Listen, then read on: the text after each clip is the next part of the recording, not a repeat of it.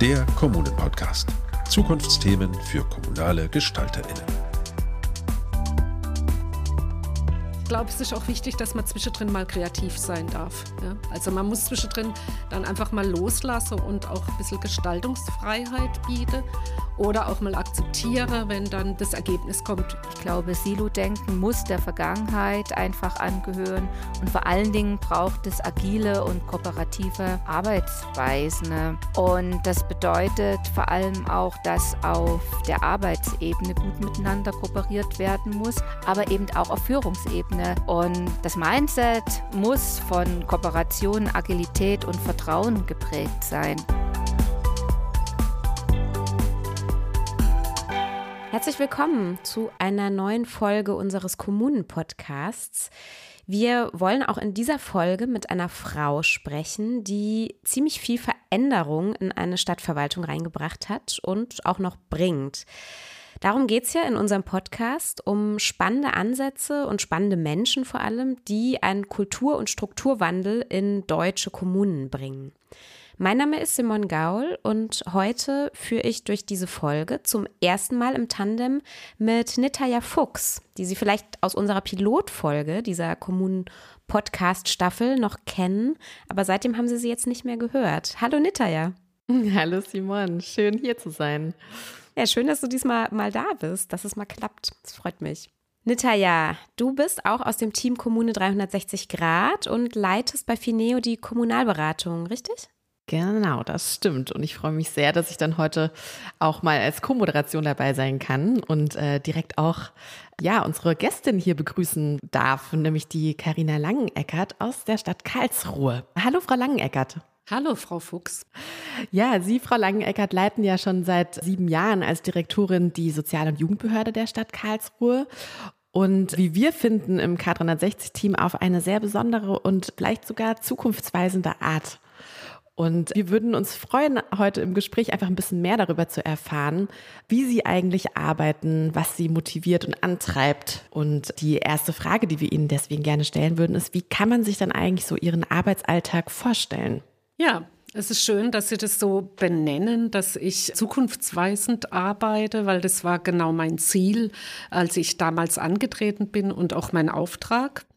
Mein Arbeitsalltag ist geprägt von ganz vielen gemeinsamen Sitzungen, in denen wir Strategien besprechen, in denen wir manchmal auch Alltag besprechen, aber in denen immer wieder das Thema Führung, Kultur und auch ähm, wie gehen wir mit anstehenden Krisen und allem Mögliche um. Also tatsächlich so ein Blick von oben ganz oft, ne? Gar nicht so sehr operatives Tagesgeschäft, oder? Das klingt so. Ja, also das ist bei einer Behörde mit 1200 Mitarbeitern auch gar nicht anders möglich. Ich habe eine recht hohe Flughöhe. Ich versuche manchmal einzutauchen, zu Anfang meiner Zeit habe ich ganz viel hospitiert, überall in meiner Behörde, um mir einfach einen Überblick zu verschaffen. Aber dann muss man auch wieder raus. Und für das Operative habe ich ja sehr viele mitarbeitende Teams und auch 100 Führungskräfte, die sich darum kümmern. Und da kann ich mich auch total verlassen. Sie haben gerade ja schon gesagt, Sie sind mit diesem Auftrag, Strategien sich auszudenken und eben diesen Wandel voranzubringen, nach Karlsruhe gekommen. Können Sie das noch ein bisschen genauer erklären?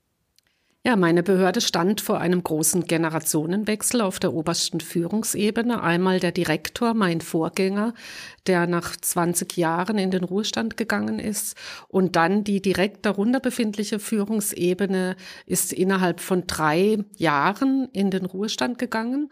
Und der Auftrag war dann, die Strukturen nochmal genau anzuschauen, was braucht es für die Zukunft. Letztendlich ist es ein sehr großes Amt für so eine große Stadt wie Karlsruhe, zusammengefasst Sozial- und Jugendamt. Ist in anderen Städten manchmal über drei Ämter verteilt, was bei uns alles vorhanden ist. Und deshalb war das dann einfach eine notwendige Aufgabe. Die Führungskräfte, die in Ruhestand gegangen sind, waren sehr lange da, aber da auch sehr stark geprägt. Das klingt auf jeden Fall nach einem ziemlich aufwendigen Prozess, auch wenn Sie sagen, mit so vielen Mitarbeitenden, mit so vielen einzelnen Ressorts, die da auch noch beteiligt sind, viele Menschen. Wie können wir uns das vorstellen? Wie geht man denn da eigentlich so vor, wenn man eine Behörde umstrukturieren möchte oder für die Zukunft neu ausrichten möchte, weiterentwickeln möchte? Ja, wir haben erstmal mit dem Bürgermeister, unserem Chef, gemeinsam Ziele ausgehandelt. Wo wollen wir hin? Und dann haben wir daraus einen Prozess entwickelt. Wir haben jetzt wenig direkt mit Mitarbeitenden gearbeitet, mehr auf der Feedback-Ebene. Aber in den Strategieworkshops haben wir hauptsächlich mit Führungskräften gearbeitet. Und von dem her war das ein Organisationsentwicklungsprozess hauptsächlich auf der Führungsebene. Ähm, zwischendrin mussten auch einfach Entscheidungen getroffen werden, weil es gab nicht immer Einigkeit. Und die wurden teilweise dann auch äh, von mir zusammen mit dem Bürgermeister getroffen getroffen und wieder reingegeben in den Prozess. Ich hatte auch immer mal wieder externe Berater mit dabei. Den Gesamtprozess habe ich aber selber geleitet und auch organisiert. Wir mussten immer wieder uns hinsetzen und gucken, wo stehen wir jetzt, was sind Zwischenergebnisse, wie machen wir wo weiter. Und nach drei Jahren hatten wir dann mal ein Strukturergebnis, das auch so im Oberbürgermeister vorgelegt werden konnte. Und dann ging es in die Leitbildarbeit, also in die Inhalte. Also wir sind so vorgegangen, dass wir uns zuerst die Strukturen angeschaut haben und dann nochmal in die Leitbilder gegangen sind, in den einzelnen, zum Teil auch neuen Fachbereichen, die wir da gebildet haben. Wow, wahnsinnig aufwendig klingt das, ne? Sie haben gerade gesagt, Sie haben am Anfang Ziele definiert. Das würde mich total interessieren. Fällt Ihnen noch ein, was das so sind für Ziele? Also was, was stand da ganz am Anfang auf diesem, keine Ahnung, wahrscheinlich war das einfach ein großes weißes Blatt Papier, wo Sie erstmal gebrainstormt haben, oder?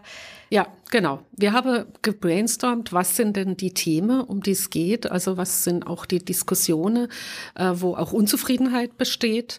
Und was sind aber auch zukunftsweisende Themen? Und da kam, und das hat damit hat eigentlich keiner gerechnet, das Thema Kindertagesbetreuung plötzlich auf den Tisch, was so in einer Abteilung, in einem Fach, in einer Hauptabteilung wirklich so auf der Seite irgendwo gehandelt wurde, war ganz klar, die Kindertagesbetreuung wird zukünftig eine ganz andere Stellewert einnehmen.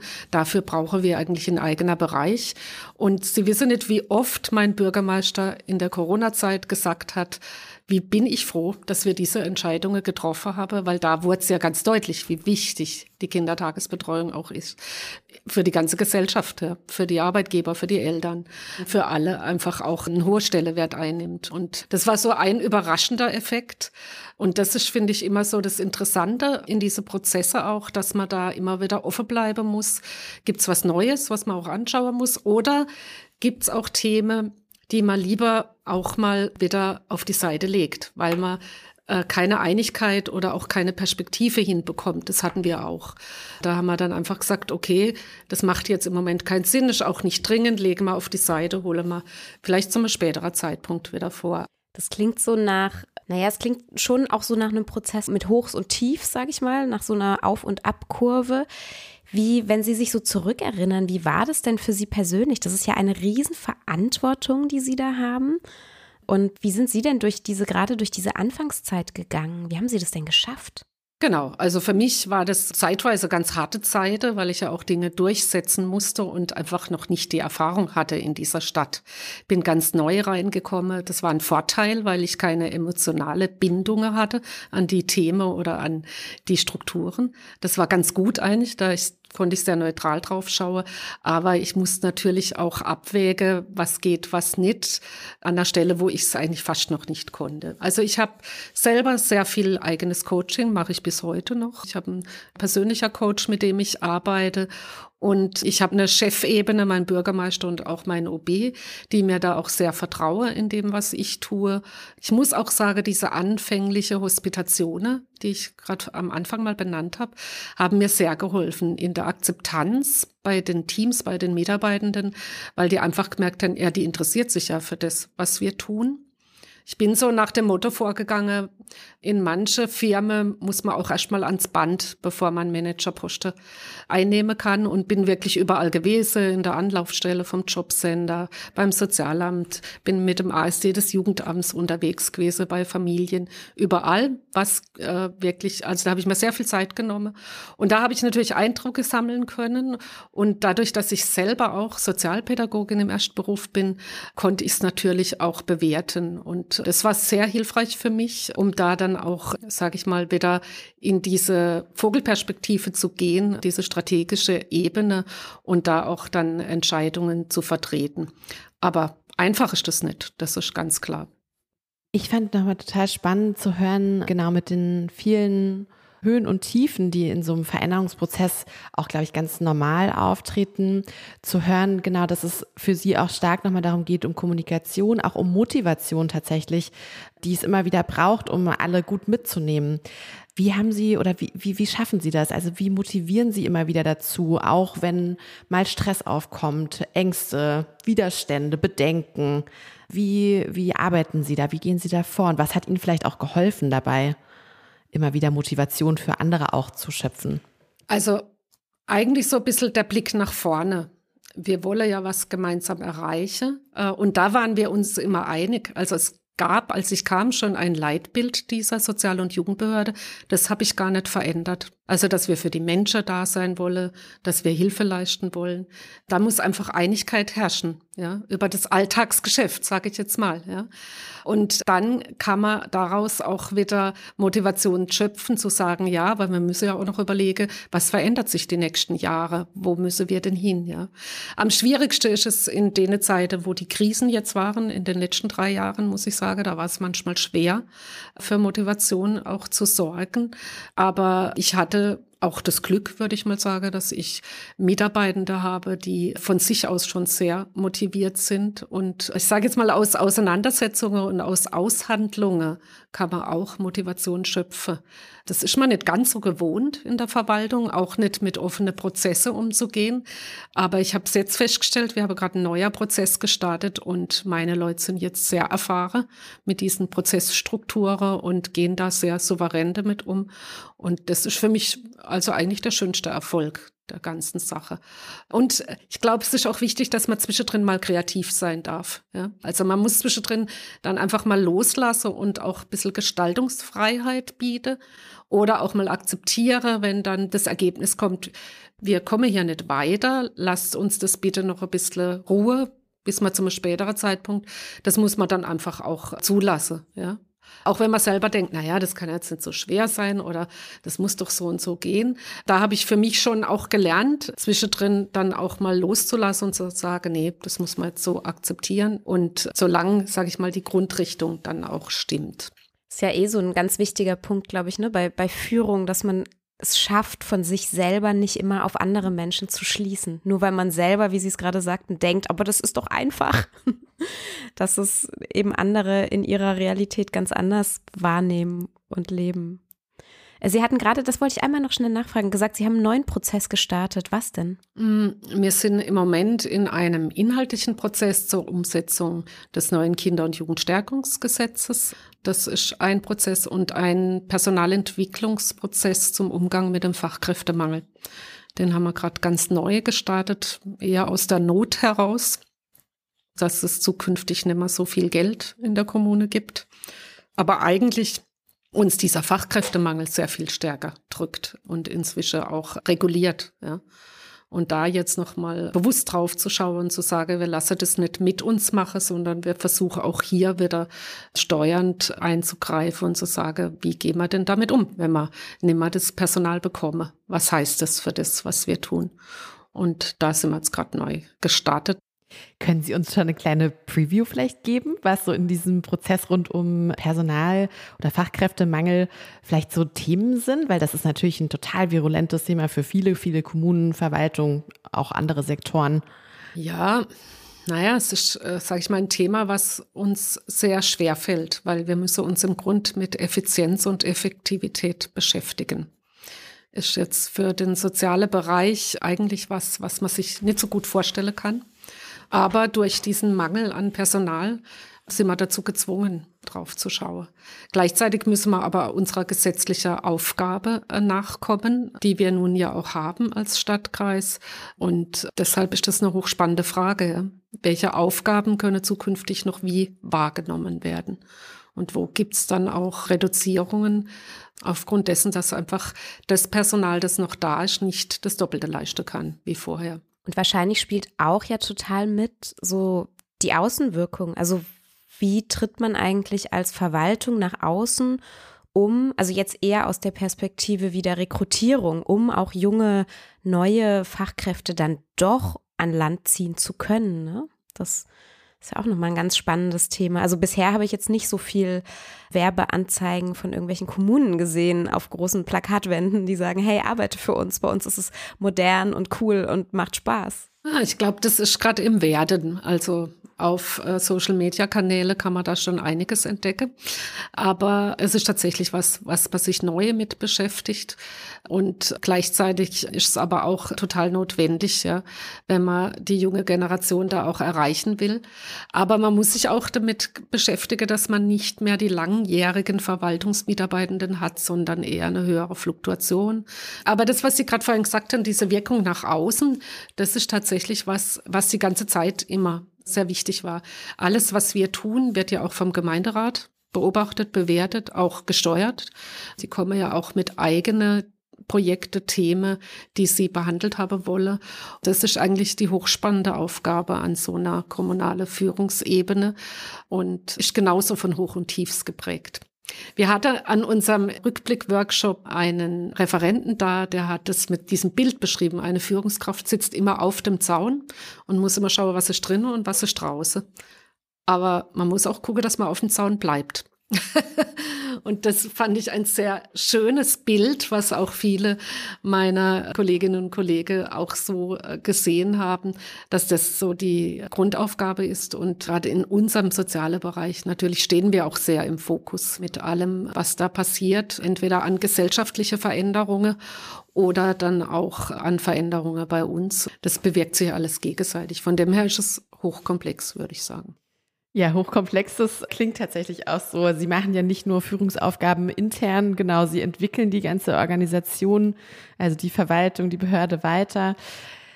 Wie, wie gelingt Ihnen das denn? Was ist denn so auch vielleicht Ihr eigener Anspruch an Sie selbst in dieser Führungsrolle und auf was greifen Sie da eigentlich zurück? Sie haben vor allem schon auch Expertinnen und Experten, Beratung sozusagen genannt.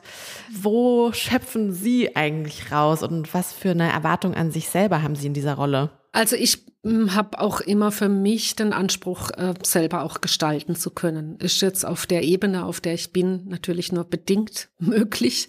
Aber ich habe immer so den Anspruch, auch eigene kleine Projekte zu haben oder mal eine Fortbildung mit Mitarbeitenden selber mitzumachen, auch äh, wenn es ein Thema ist, das für mich wichtig ist. Wir hatten gerade eine Fortbildung mit einem Journalisten, mit dem wir über Gemeinderatsvorlagen und Präsentationen in Ausschüssen diskutiert haben habe, weil es da auch so eine Auseinandersetzung gab mit unseren Gemeinderäten. Wie versteht man unsere Vorlagen und äh, was brauche sie auch als Grundlage für die Entscheidungen? Und da gehe ich dann selber gern mit rein und mache das gemeinsam auch dann mit den Kolleginnen und Kollegen, die davon betroffen sind. Und daraus kann ich dann auch einfach immer wieder schöpfen, wenn ich diesen Kontakt immer wieder habe. Das motiviert mich dann auch wieder. Deshalb brauche ich auch immer so eigene kreative Ansätze, weil sonst, wenn man nur auf der Strategieebene unterwegs ist, muss man auch aufpassen, dass man da oben nicht hängen bleibt, sage ich jetzt mal. Interessanterweise sitze ich hier auch in einem Hochhaus im sechsten Stock. Hab zwar einen super Überblick, aber muss immer gucken, dass ich als mal ab und zu noch durchs Haus gehe ähm, oder in die Cafeteria und dort auch mitbekomme, was so passiert. Da habe ich zum Beispiel auch eine Hospitation gemacht. Ich habe einen Tag in der Cafeteria, in der Küche mitgearbeitet. Da kriegt man eigentlich ziemlich viel mit. genau. Welche Rolle spielt denn für Sie das Thema Augenhöhe und Hierarchie? Also das klingt jetzt schon so nach, Sie wollen wirklich auch, ich sage jetzt mal, an der Basis dabei sein und ja Erfahrungen sammeln und wissen, was abgeht. Gleichzeitig sitzen Sie in Ihrem sechsten Stock. Wie positionieren Sie sich da? Also ich glaube, an der Basis dabei sein, das geht nicht. Also ich will immer mal wieder einen Einblick haben oder ein Gespräch haben, wo ich Rückmeldungen bekomme. Und ich sage jetzt mal, dieses Thema Augenhöhe und Hierarchie äh, ist immer ein viel diskutiertes Thema, aber tatsächlich sind die Hierarchien ja auch für was gut und die muss man auch beachten. Also man darf auch nicht darüber hinausgehen. Man kann nicht gleichzeitig Kollegin und Chefin sein, das geht nicht. und deshalb muss man manchmal auf die Hierarchie sich auch beziehen und auch, äh, sage ich mal, die Hierarchiestufen klären. Bei uns gibt es auch Dienstwege, die sind auch wichtig dass immer wieder jemand auch noch aus einer anderen Ebene draufschaut. Deshalb, mir geht es nicht darum, dass es keine Hierarchie geben soll, aber man muss irgendwie auch mal immer wieder das Ohr dann auch an der Basis haben, um zu hören. Ich finde es nochmal sehr spannend. Also Sie haben ja schon an verschiedensten Stellen jetzt gesagt, dass Sie an wahnsinnig vielen Schnittstellen arbeiten und mit wahnsinnig vielen Menschen zu tun haben und trotzdem natürlich auch in der Hierarchie äh, sozusagen eingegliedert sind. Welche Rolle würden Sie denn insgesamt sagen, spielt so ein Thema Kooperation, was ja auch das große Thema dieser Podcast-Staffel ist, für Ihre Arbeit in Ihrem Führungshandeln? Also Kooperation ist sicher ein Thema, das ganz oben steht, weil ich habe noch eine Ebene vergessen vorhin. Wir hatten es über den Gemeinderat, äh, die Behörde selber, aber wir haben ja zum Beispiel auch noch sehr viele Träger, die von uns bezuschusst Angebote in der Stadt machen, die unsere Leistungen ausüben. Und die Träger sind selber ja auch inhaltlich beteiligt, zum Beispiel jetzt in der Umsetzung des Kinder- und Jugendstärkungsgesetzes. Da machen wir jetzt einen eigenen Visionsworkshop mit Trägern, weil wir einfach sagen, wir brauchen auch diesen Erfahrungswert noch. Wir sind ja auch im Jugendhilfeausschuss rein gesetzlich schon äh, vertreten. Und das ist sage ich mal, nochmal so eine Ebene, die uns auch immer sehr wichtig ist, dass wir zwar auch mal also da muss man auch mal streiten in der Kooperation mit Trägern, meistens auch wenn es ums Geld geht, aber auch mal um die Inhalte. Und das ist eigentlich was, was auch immer sehr wichtig ist. Bei mir kommt es leider manchmal erst an, wenn die Konflikte stark sind. Das ist ja klar.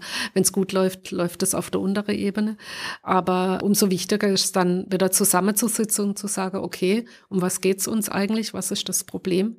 Und wie finden wir eine Lösung? Ich bin eine sehr lösungsorientiert vorgehende Direktorin. Was ist denn in Ihren Augen das Wichtigste als Chefin einer so großen Behörde? Was muss man da leisten können? Also ich glaube, es gibt mehrere. Ich glaube, das Wichtigste gibt es gar nicht, sondern es ist wirklich so dieses, man muss einen guten Überblick haben, man muss wissen, wo man sich das Fachwissen holt. Ähm, wenn eine Frage auftaucht, wen man sich äh, herholt, um dann auch eine Lösung zu finden. Und man muss auch ansprechbar sein, wenn jemand ein Thema hat und dann auch relativ schnell bewerten könne. Ist es was, wo ich reingehe von meiner Ebene oder ist es was, was ich wieder zurückgebe in die andere Ebene? Das ist manchmal nicht so einfach, da braucht es auch Erfahrung. Die habe ich jetzt Gott sei Dank inzwischen. Deswegen äh, geht es inzwischen ganz gut. Und wie tauschen Sie sich denn aus mit den anderen Amtsleitungen oder Behördenleitungen? Ja, da haben wir in Karlsruhe auch verschiedene Strukturen. Wir haben eine strategische Leitungskonferenz, die sich mehrmals im Jahr trifft und wir haben alle zwei Jahre eine Amts, äh, ja, heißt das anders? Früher hieß sie Amtsleitertagung, jetzt heißt sie Führungskräfteklausur. Und wir haben immer wieder bilateral ähm, Kontakte. Das ist auch sehr intensiv und auch immer davon geprägt, dass man da auch gemeinsam vorwärts kommen möchte. Gibt auch in der Stadt Karlsruhe großer Generationenwechsel in den Amtsleitungen. Das ist, ich weiß noch, als ich angefangen habe, hieß es, ich war die Erste.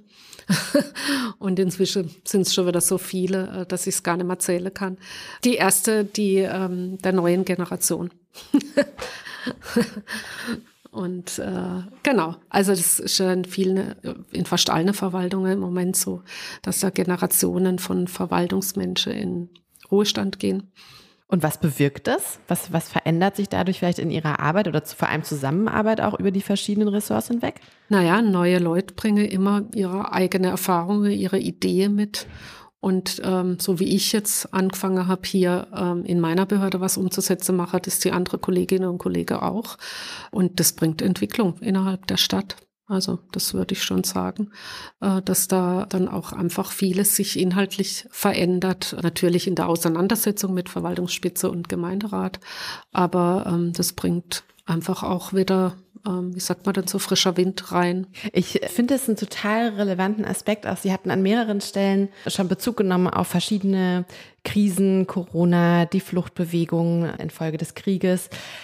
Was sind denn so quasi auch die Anforderungen irgendwie, die Sie sehen, wie sich Verwaltung in Zukunft weiterentwickeln muss, so generell? Also Sie haben schon gesagt, dass dadurch vielleicht auch die Zusammenarbeit von verschiedenen Behörden wichtiger wird, weil man an einem Thema gar nicht mehr so gut alleine arbeitet. Was glauben Sie, kommt da irgendwie in Zukunft auf die Verwaltung zu? Also ich glaube, es erfordert ein bisschen mehr Flexibilität. Natürlich müssen wir trotzdem die ganze rechtliche Belange beachten und da auch Rechtssicherheit herstellen. Das wird weiterhin auch wichtig sein. Aber es muss ein bisschen flexibler und es muss auch schneller gehen, wenn man das nur mit den Ukraine-Geflüchteten gesehen hat, wie schnell man da auch reagieren muss. Dann äh, wird das, glaube ich, auch bleiben. Ja. Man muss sich da auch committen äh, miteinander. Wie machen wir es jetzt, dass wir es noch auch äh, in diesen Strukturen, die uns ja vorgegeben sind, auch umsetzen können. Und das ist, glaube ich, schon was, was ähm, mehr kommen wird. Äh, dann auch die Öffentlichkeitsarbeit, äh, die Beteiligung von Bürgerinnen und Bürgern, auch der Umgang, Kommunikation war gerade das Thema unserer letzten Führungskräfteklausur. Ähm, äh, was da auch sich neu entwickelt. Die Menschen möchten mitreden. Die haben auch äh, Erwartungen an uns, äh, wie was passieren soll. Und das muss gemeinsam auch ausgehandelt werden, ähm, besprochen werden. Und gerade auch in der Öffentlichkeitsarbeit hat sich ja wahnsinnig viel verändert. Ja, viel mehr auf Social Media und schneller Antworten, keine langwierige Stellungnahmen. Also das gibt die größte Umstellung, glaube ich. Aber macht ja eigentlich dann auch weniger Arbeit, von dem her hat's auch was. Äh, aber da, äh, glaube ich, wird viel passieren. Dieser Dienstleistungsfaktor auch, der ja gefragt ist aber gleichzeitig natürlich auch so eine Sicherheit zu bieten. Wir gehen ja hauptsächlich mit Steuergeldern um. Auch da muss ja weiterhin sorgsam gearbeitet werden. Das wird so auch, äh, glaube ich, das Thema sein. Also ich denke auch, dass sich diese ähm, Kooperation und die Zusammenarbeit noch intensiver gestalten werde und auch immer wieder dann auf der Verwaltungsspitze Ebene wieder zu besprechen oder mit dem Gemeinderat. So wollen wir es jetzt machen. Seid ihr alle einverstanden? So auf die Art, ja. Ja, das ist spannend. Die nächste unerwartete Herausforderung kommt vermutlich. Darauf können wir uns wahrscheinlich einstellen. An dieser Stelle wollen wir dann jetzt mal kurz hier unterbrechen, Frau Langeneckert, denn wir haben auch für diese Folge einen externen Seitenblick noch eingeholt, einer anderen Person. Wir haben mit Grit Radetzky gesprochen. Sie ist Sozialpädagogin und Bildungswissenschaftlerin und arbeitet im Zentrum Bayern Familie und Soziales. Das ist eine Landesbehörde in Bayern, in der unter anderem auch das Landesjugendamt angesiedelt ist. Und genau in diesem Teilbereich, also beim Landesjugendamt, da leitet Grit Radetzky ein Team, das auch für den Bereich Jugendhilfeplanung zuständig ist. Sie arbeitet also sehr viel mit einzelnen Jugendämtern zusammen, mit den analogen Behörden zu ihrer, Frau Langeneckert. Und wir wollten auch von Grit Radetzky wissen, worauf kommt es eigentlich an, so eine Behörde ja in die Zukunft zu führen? Nachgefragt. Also führen ist ja schon immer begleiten, unterstützen, ermutigen, aber auch Problem lösen und führen ist vor allem auch Dialog. Also im Team und zwar egal welcher Größe und auch über das Team hinaus. Also ich finde halt total wichtig, dass man aufhört, in Silos zu denken, dass man aufhört, in seinem kleinen Fachteam zu agieren, tolle Lösungen erarbeitet und die dann für sich zu behalten. Wichtig ist es doch, dass man sich austauscht, dass man teamübergreifend oder vielleicht sogar netzwerkübergreifend miteinander in Kontakt tritt, auch sich fachlich gerne streitet, um dann wirklich zu Lösungen und zu Ideen zu kommen, die man alleine nicht gefunden hätte weil umso mehr Leute gemeinsam denken, umso vielfältiger und ganz oft auch umso besser sind dann die Lösungen, die entstehen. Ich glaube, Silo-Denken muss der Vergangenheit einfach angehören und vor allen Dingen braucht es agile und kooperative Arbeitsweisen. Und das bedeutet vor allem auch, dass auf der Arbeitsebene gut miteinander kooperiert werden muss, aber eben auch auf Führungsebene. Und jeder, der sich in einem Amt, in einer Behörde ein bisschen auskennt, weiß, dass je höher man in der Führungshierarchie klettert, umso wichtiger halt das Mindset einer Führungskraft ist. Und das Mindset muss von Kooperation, Agilität und Vertrauen geprägt sein, glaube ich. Ich glaube nicht, dass man generell sagen kann, dass heute ein anderer Führungsstil als vor zehn Jahren gefragt ist, weil Führung ja was höchst individuelles auch ist, also was mit persönlichem Mindset zu tun hat. Und ich glaube, es gab auch vor zehn Jahren schon Jugendamtsleiterinnen, die hervorragend geführt haben. Aber Amtsleitungen haben natürlich heute andere Aufgaben, die es vor zehn Jahren vielleicht noch nicht so gab. Also Stichworte dafür sind Digitalisierung, Fachkräftemangel, Auswirkungen von den Sondersituationen wie Corona, Flüchtlingsbewegung und natürlich auch hat die SGB VIII Reform sehr viele neue Sachen mit im Paket. Alles im allem muss natürlich eine Amtsleitung alle Fäden in der Hand halten und dafür sorgen, dass es in einem Landkreis, in einer Stadt Strukturen gibt, die ein gelingendes Aufwachsen von Kindern und Jugendlichen ermöglichen. Und damit kommen wir zurück zu Ihnen, Frau Langeneckert. Sie sind ja mitten im Wandelprozess in Karlsruhe und schon seit einigen Jahren. Vermutlich sind einige dieser Teilprozesse ja auch schon abgeschlossen. Jetzt, aber was denken Sie denn, gibt es einen Punkt, an dem Sie sagen würden, jetzt ist Schluss? Also jetzt ist unsere Sozial- und Jugendbehörde wirklich fit für die Zukunft? Jetzt ist das alles abgeschlossen? Oder ist das eher so ein endloser Prozess? Also ich würde sagen, beides. Fit für die Zukunft fühle ich uns jetzt schon, einfach durch die viele Veränderungen, die mir jetzt vorgenommen habe und auch der Blick, der sich, die Haltung, die sich verändert hat. Aber es wird immer wieder zu neue Prozesse kommen, zu neue Themen kommen, mit denen man sich wieder beschäftigen muss. Man braucht so ein bisschen das Handwerkszeug dann, auf das man zurückgreift. Und das ist, glaube ich, das, was man so die letzten Jahre jetzt auch eingeübt hat, agileres Arbeiten, auch mal zu sagen, da bildet man jetzt eine Arbeitsgruppe und die schließt sich aber auch wieder, wenn das Thema beendet ist, dass man da jetzt auch wieder auf solche Dinge zurückgreifen kann. War nach Corona das große Thema, was haben wir denn gelernt? Was nehmen wir denn mit Positives, ja, äh, aus dem, wie wir da miteinander agiert haben? Und das sind so die Dinge, die, glaube ich, wichtig sind, aber die Welt wird nicht so sein, dass man irgendwann fertig fertig ist, sondern da wird immer wieder was Neues kommen und man muss, glaube ich, da einfach auch äh, flexibel bleiben. Aber trotzdem immer sich wieder besinnen, okay, kann jetzt nicht alles in Frage stellen. Also endlos ist ein Begriff, den äh, würde ich so nicht benutzen, sondern eher es wird einfach offen bleiben, ja, wie man weiter äh, noch Veränderungen vornehmen muss. Und das muss man ja auch immer in einer guten Dosis machen. Die Mitarbeitenden müssen sich ja auch noch sicher in ihrer Alltagsarbeit fühlen. Das ist ja was, was auch ganz wichtig ist, wenn man jeden Tag mit Menschen und auch mit viel Geld umgeht, um das es geht hier. Und deshalb ist das immer so eine Balance, die man da halten muss. Ja. Klar, Routinen geben Sicherheit. Ne? Was nehmen Sie denn mit aus Corona, wenn Sie sagen, Sie haben sich das gefragt? Tatsächlich auch noch mal stärker in der Kommunikation zu sein. Also wenn solche Krisen sind, kommt es ganz stark auf Kommunikation an. Da muss man auch mal öfters äh, Leitungssitzungen machen. Da muss man auch sehr viel äh, Pragmatisches besprechen weil da geht's einfach, also da ging es ja manchmal nur darum, was machen wir jetzt mit dieser Verordnung? Äh, wie setzen wir die um, eins zu eins oder machen wir nochmal eine Adaption? Aber das war auch hilfreich, um das so gemeinsam zu schaffen. Ja.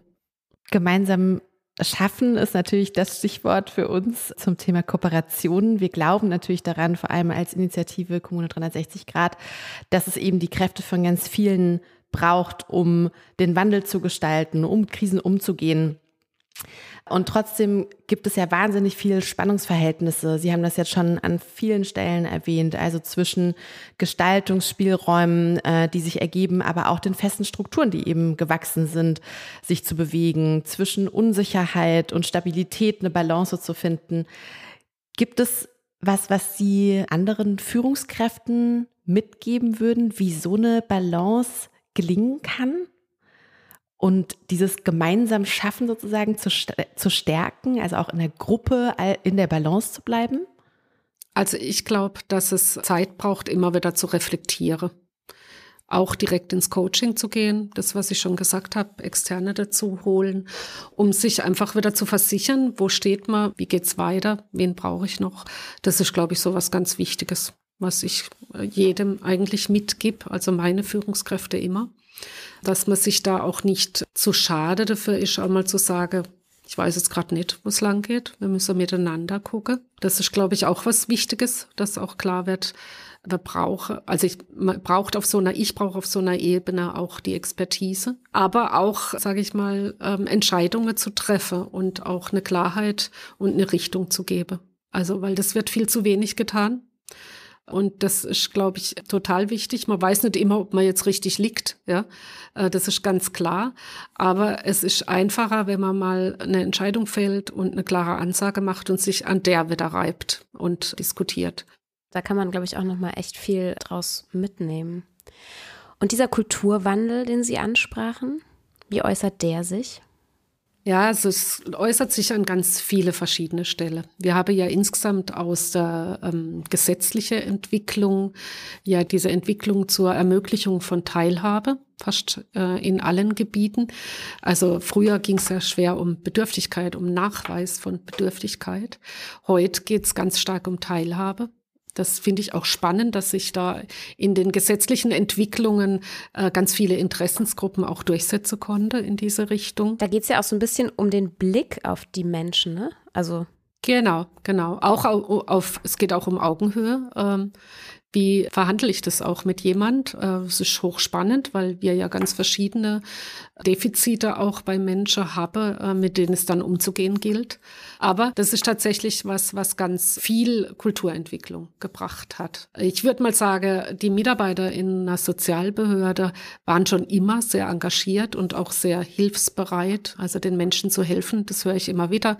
Ich finde, es ist eine total wichtige Entwicklung, dieses Teilhabethema, weil das einfach die Menschen auch selber zu Gestalter nochmal macht ihres eigenen, ihrer eigenen Lebensrealität. Es geht natürlich nicht immer so, wie man sich es in der Theorie vorstellt. Aber da sich wirklich immer wieder Gedanken zu machen, wie kann das gehen und was braucht's da, das glaube ich macht total Sinn.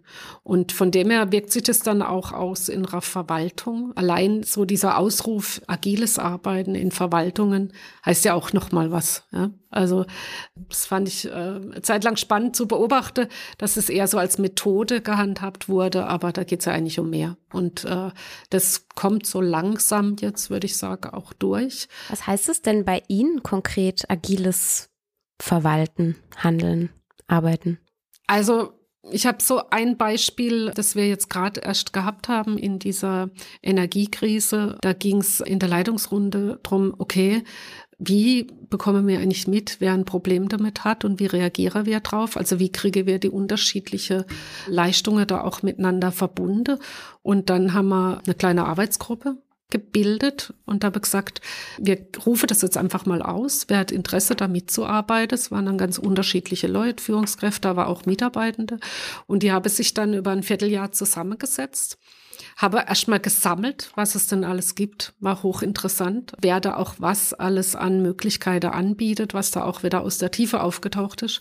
Habe ein gemeinsamer Flyer entwickelt, habe ein Pressegespräch gemacht, um einfach diese Dinge wieder alle stärker äh, ans Licht zu bringen. Und damit war diese Arbeit dann aber auch abgeschlossen. Die Gruppe hat sich äh, wieder geschlossen, alles sind wieder zurück.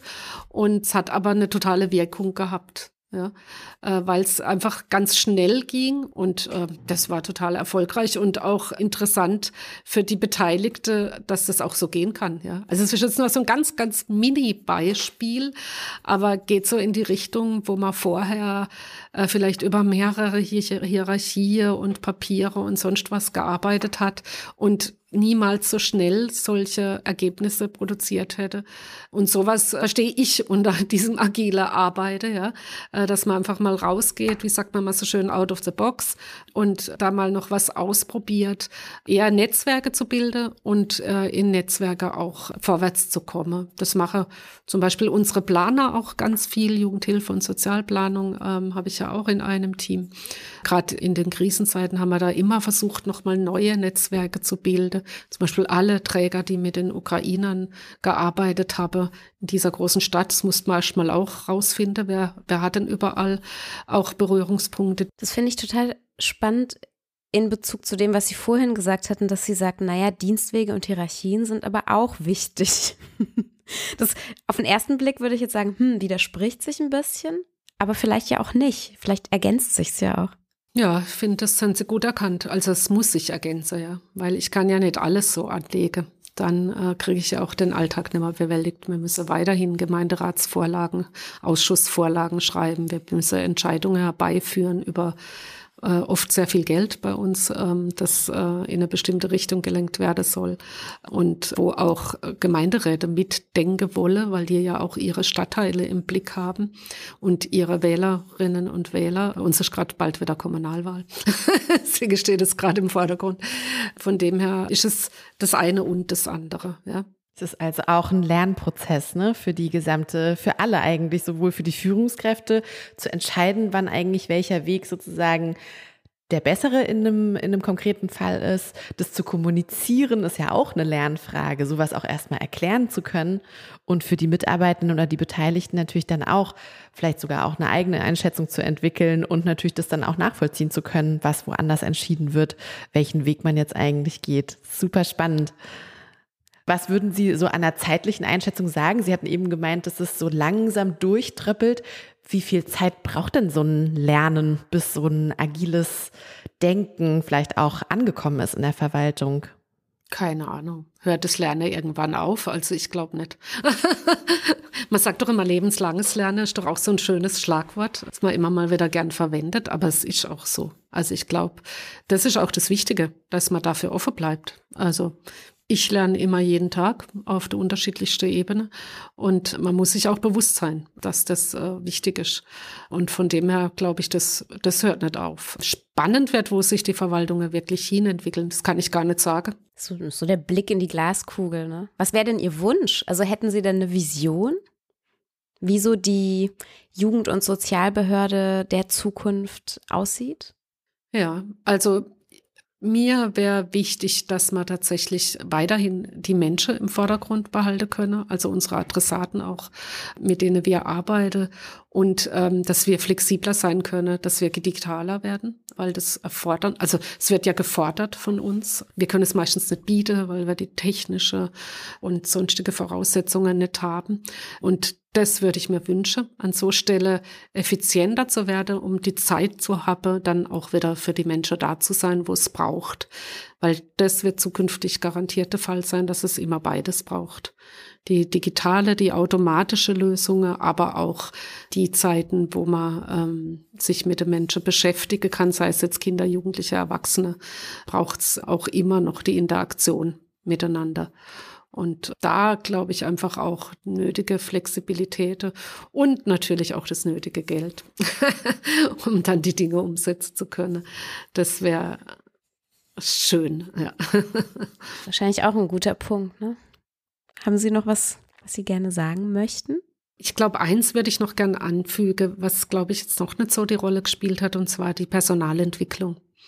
Also was ich ganz wichtig fand, war so diese Auseinandersetzung also, sag mal, ein Personalrat kümmert sich immer ganz viel, was brauchen die Mitarbeitende. Äh, was aber oft wenig eine Rolle spielt, ist, was brauchen die Führungskräfte. Und auf die Führungskräfte kommt es an in solche Veränderungsprozesse oder auch in krisehafte Situationen haben wir jetzt viel gelernt. Und die Führungskräfte müssen ausgestattet sein. Und da reicht nicht nur so eine Grundausbildung, die gerne immer angeboten wird, wo man die verschiedenen Führungsthemen bearbeitet, sondern da braucht es auch eine Begleitung, ein Coaching, äh, manchmal auch ein Training ja, für bestimmte Themen, die dann auftauchen. Und äh, das ist für mich weiterhin die Herausforderung, Führungskräfte da auch zu begleiten und einmal Orientierung zu geben, aber auch wirklich äh, fachlicher Hintergrund. Ja, wie mache ich denn sowas, wenn mein Team nicht mitmachen will oder wenn ich so viel Überlastungen habe oder wie gehe ich jetzt an Aufgabereduzierungen? Und da jetzt auch speziell zu unterstützen und gemeinsam nach, nach Werkzeuge und auch nach Lösungen äh, zu suchen, äh, das ist, glaube ich, ganz wichtig. Und diese Führungsebene und auch der ganze Generationenwechsel, der da passiert, da geht ja viel Erfahrung verloren. Ja. Äh, das wiederherzustellen, da muss man auch einen Fokus drauf legen. Ähm, und das ist für mich eigentlich eins der spannendsten Themen, wo ich, warum ich auch diesen neuen Personalentwicklungsprozess gestartet habe, war jetzt nicht nur die Notwendigkeit aufgrund dessen, dass nicht mehr so viel Personal da ist, sondern auch die Notwendigkeit, die Führungskräfte da zu stützen und mit ihnen auch neue äh, Dinge zu erarbeiten, um mit dieser neuen Situation auch umzugehen. Wie pflege ich das Personal, das da ist? Wie gehe ich auf neue zu? Wie mache ich es auch mit denen, die gehen? Weil manche kommen ja wieder. Also so solche Dinge, die, glaube ich, äh, werde jetzt einfach wichtig werden. Wie gestalte ich auch selber Veränderungsprozesse? Da möchte ich einfach auch nochmal so einen Schwerpunkt legen. Und ähm, das finde ich für mich jetzt auch, obwohl ich schon sehr lange in den Job bin, nochmal so eine richtig schöne Herausforderung auch. Sie sind ja auch Führungskraft für Führungskräfte sozusagen. Sie haben ja quasi ein Leitungsteam, mit dem Sie gemeinsam arbeiten. Wie arbeiten Sie denn mit den anderen Führungskräften zusammen? Also ich habe ein Leitungsteam mit Fachbereichsleitern, mit denen ich mich regelmäßig treffe und auch einzelne Schurfixe habe. Und dann gibt's immer mal wieder Runden, wo dann andere Leitungskräfte noch dazukommen. Also ich gehe in die Leitungsrunden der Fachbereiche ähm, ein, zweimal im Jahr, um da reinzuhören, oder in die Bezirksgruppenleitersitzung des ASD, um da auch mal wieder zu hören, was sind denn da die Themen. Äh, wir haben diesen Strategieworkshop mit 50 Führungskräfte, wo man immer wieder nach Thematik auswähle, ob Teamleiter, Abteilungsleiter oder auch mal Stabstelle dabei sind.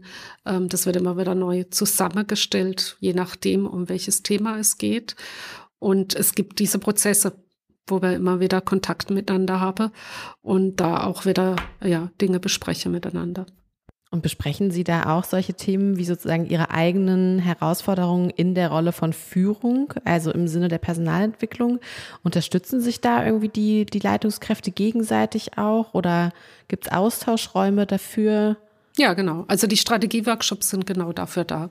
Da nehmen wir uns ein Thema und dann äh, wird da auch in Arbeitsgruppe gearbeitet. Wir haben auch immer eine Mittagspause, ähm, wo einfach auch, ähm, sage ich mal, Spielraum für Nebengespräche sind. Muss man immer ganz viel bieten, weil die treffen sich ja sonst nicht äh, in so einer großen Behörde. Das wird auch immer sehr genutzt. Muss man mal gucken, dass man alle wieder zurückholt. Haben Sie denn, das wollte ich noch fragen, haben Sie irgend so einen, eine Methode oder eine Kreativtechnik oder gibt es da irgendwas, wo Sie sagen, damit arbeite ich total gerne? Es gibt ja viele so kleine Tricks und Methoden. Also in diesen großen Runden arbeite ich oder das machen meistens meine äh, Mitarbeitende dann oder meine Führungskräfte gern auch mit so, so Aufstellungen. Ja? Also wir hatten uns da jetzt seit langem mal wieder getroffen und dann mussten wir einfach erstmal gucken, wer ist denn jetzt neu da, wer ist erst zweimal da gewesen, wer ist schon, schon immer dabei, um so ein bisschen sich äh, wieder einordnen zu können.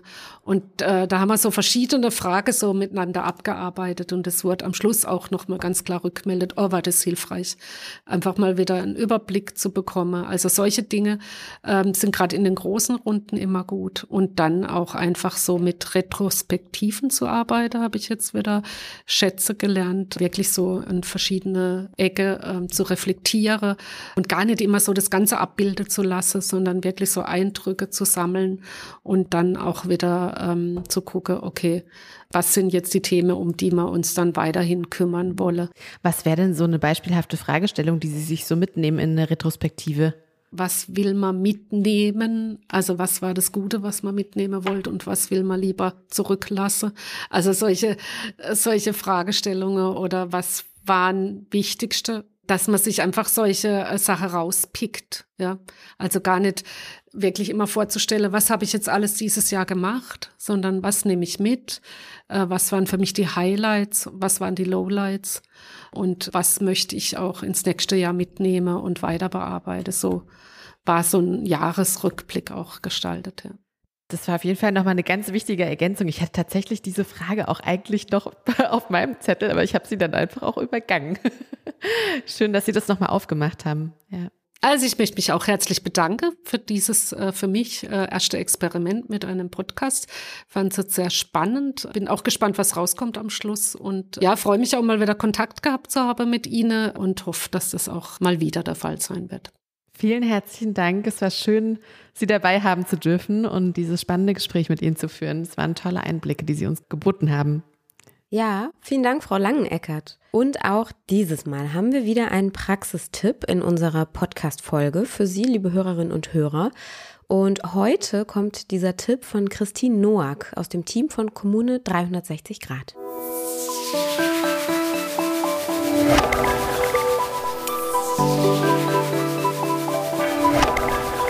Aus dem Gespräch mit der Kommune Karlsruhe wird deutlich, hier gibt es sehr viel Erfahrung mit kooperativer Zusammenarbeit und Planung.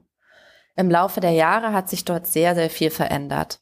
Vielleicht, liebe Zuhörerinnen, gab es bei Ihnen in der Kommune bereits ähnliche Prozesse. Vielleicht sieht es in Ihrer Kommune aber auch ganz anders aus. Und es fehlt sowohl das Mandat von oben als auch Erfahrung damit, ressort- oder abteilungsübergreifend zu arbeiten. Vielleicht überlegen Sie gerade eher, wie können wir in unserer Verwaltung überhaupt dahin kommen, dass der Wert von kooperativer und kollaborativer Zusammenarbeit gesehen wird und welche Schritte müssten wir dafür gehen? Eine einfache Antwort, die für alle passt, kann es natürlich nicht geben. Denn die Ausgangslagen der Kommunen sind sehr verschieden und daher auch die Wege, die Kommunen gehen und ausprobieren.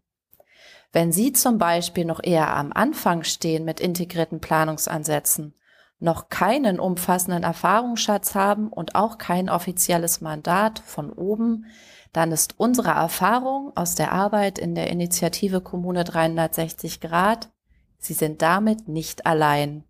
Wir würden sogar eher sagen, Sie sind ein oder eine Pionierin in Ihrer Kommune. Und wahrscheinlich haben Sie um sich herum auch die ein oder andere Kollegin oder Kollegen, der oder die Ihre Einschätzung teilt. Unser Tipp, Tun Sie sich zusammen und schmieden Sie eine Allianz, eine Koalition der Willigen. Überlegen Sie gemeinsam, wie könnten Sie kooperativer mit anderen Bereichen in Ihrer Verwaltung zusammenarbeiten? Welche Themen bieten sich dafür an? Wen könnten Sie als UnterstützerInnen ins Boot holen?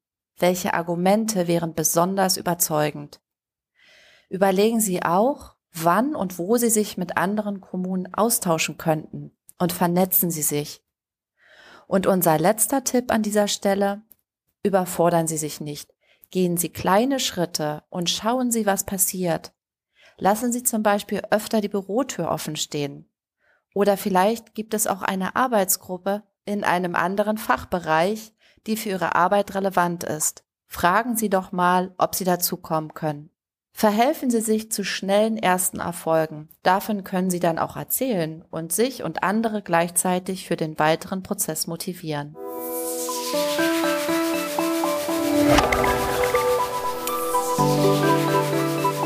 Also, bilden Sie Banden, schließen Sie sich zusammen. Danke Christine Noack für diesen Tipp und damit ist unsere heutige Folge auch am Ende angekommen. Vielen Dank auch nochmal an Karina Langeneckert, der Direktorin der Jugend- und Sozialbehörde der Stadt Karlsruhe. Und vielen Dank natürlich auch an Sie, liebe Hörerinnen und Hörer, fürs Zuhören und fürs Mitdenken.